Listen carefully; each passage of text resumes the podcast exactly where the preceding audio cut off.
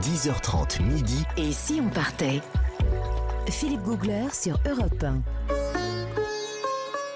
Nous voyageons sur les routes de l'Inde aujourd'hui jusqu'à midi sur Europe 1.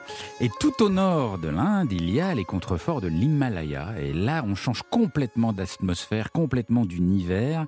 Et c'est là que Jean-Bernard Carrier, semble-t-il, a vécu une grande aventure. Philippe, j'ai envie de vous dire, attachez votre ceinture. Parce que ça va décoiffer. Ah bon? J'ai pris la route la plus spectaculaire d'Inde et aussi la plus périlleuse. Ça, je ne savais pas. Avant Sachant qu'en Inde, toutes les routes Bah sont oui, périlleuses. Oui, alors, mais celle-là, elle a le pompon. Ah je oui vais vous dire pourquoi. C'est la route entre Srinagar, au Cachemire, et Leh, au Ladakh. Ah oui. C'est une route transversale, donc elle traverse le, euh, en fait, elle relie deux vallées à travers les contreforts de l'Himalaya. Ouais. Alors ça va pas forcément très haut. Le col le plus haut que, que j'ai passé, c'est 3500 mètres. Mais alors déjà. cette route, c'est Mm. déjà pas mal. Cette route, ça fait 500 km. On met deux jours pour la traverser à une vitesse moyenne de 10 km heure. Ah Alors oui, moi, je l'ai fait en Oh là là. bus. Il y a une bonne limitation Voilà, de une vitesse c'est parce qu'on peut pas rouler plus vite. Alors, euh, j'étais avec un ami, un fixeur local, Ouais. qui me dit, écoute, euh, donc on était à Srinagar, dont je parlerai tout à l'heure d'ailleurs, une très, très belle ville. Donc moi j'étais encore tout enjoué de ma découverte Comme de cette toujours, ville, ouais. comme toujours, voilà. Et je me dis bon, allez, je vais aller de l'autre côté de la vallée, à 500 km de là, Ouais. au Ladakh, à Leh. Et mon fixeur m'amène à la gare routière, et puis je voyais un peu inquiet. Il me dit, euh, n'oublie pas de m'appeler quand tu seras arrivé. Je voyais un peu d'inquiétude dans Ah oui ses yeux. Je me dis, bah, je dis, bah oui, oui. Et puis il me dit, bon, bah, bon courage. Hein. Ah bon? Bon. Et vous y allez quand même? J'y vais quand même. Donc c'était il y a, y a- y a- c'était il y a longtemps. Certes, les conditions sont peut-être meilleures dans cette gare routière. Alors j'embarque dans un bus local. La carrosserie est complètement Ah oui. défoncée. Déjà, oui, Déjà, je me suis dit tiens, c'est quand même bizarre. Il y avait des vitres aux fenêtres ou Et pas non, et non. Non. Alors, Ah oui. alors, il y, avait- il y avait des fenêtres avec vitres et d'autres sans vitrage. Je me dis c'est quand même, c'est quand même étonnant. C'est le principe de la climatisation naturelle. Alors je me suis dit, je vais quand même pour profiter du paysage, quand même les contreforts de l'Himalaya, je Ouais. vais en prendre plein la vue. Je me dis, je vais me mettre à côté, sur la place, à côté du chauffeur, enfin la, la- devant, pour profiter Bon, du malheureux. panorama. J'étais tout Malheureux. content, j'ai payé un peu plus. Et j'étais assis là, vraiment euh, tout heureux. C'est un gros puis- bus, un petit bus Ouais, c'est un bus de taille moyenne, il y avait une 30-40 D'accord. places.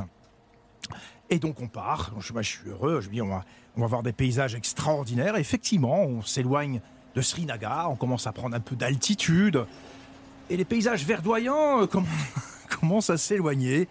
Petit à petit, on monte, on monte, virage en lacet. De plus en plus, l'univers devient minéral, rocailleux. Mhm.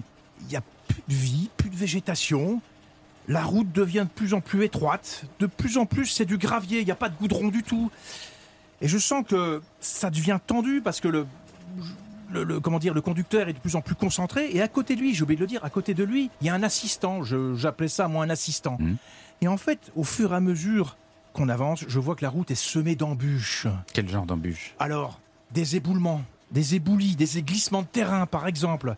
Il y a des passages, on passe sous la falaise, mais on voit des petits cailloux qui roulent. Oh.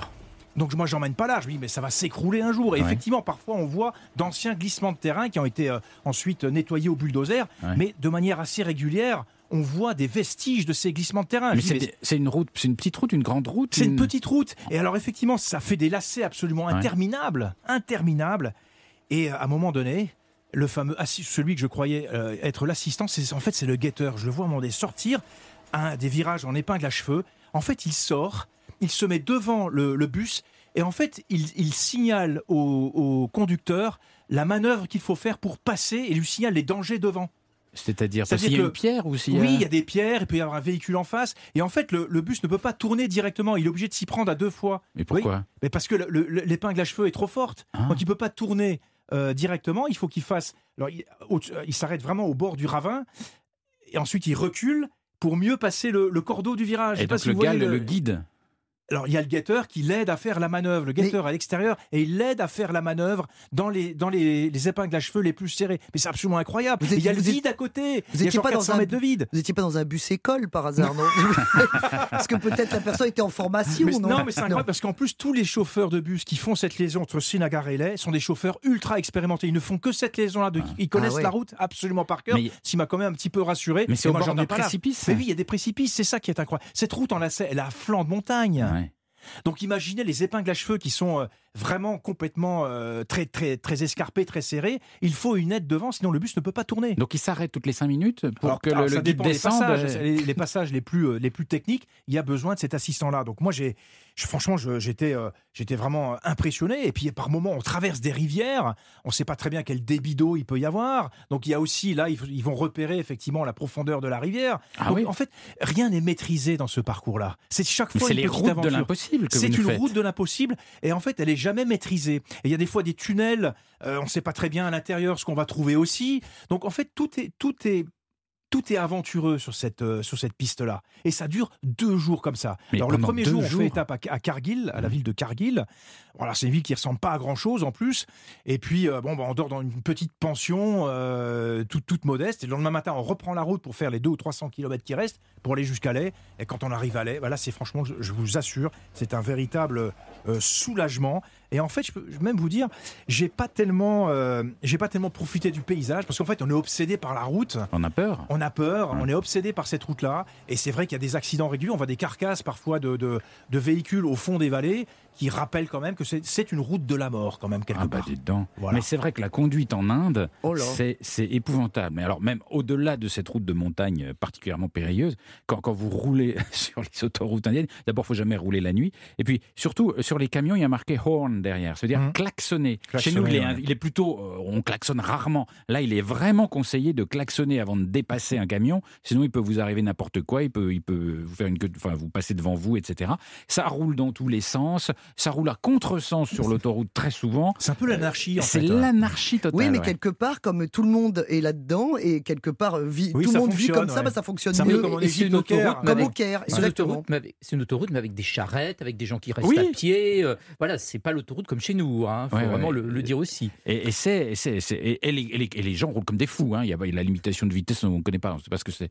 Je voudrais quand même ajouter quand même, quand même Mm. euh, sur cette route mythique, parce que c'est une route mythique, elle Ouais. est connue, hein, la route entre Srinagar et Leh, c'est qu'en fait, elle n'est, elle n'est pas en meilleur état, parce que c'est pas possible de la rendre en meilleur état, parce qu'en hiver, il fait moins 60 degrés, donc elle est fermée une grande partie de l'année, elle est enneigée, on est quand même à 3500 mètres d'altitude, dans les contreforts de l'Himalaya, donc elle, on peut même pas la travailler de manière, euh, la rendre, faire une, des travaux de voirie, c'est même pas possible. Ah. Donc chaque année, c'est une aventure sur cette route-là. C'est une route mythique pour les grands voyageurs, Euh, on l'a fait une fois, une fois dans sa vie.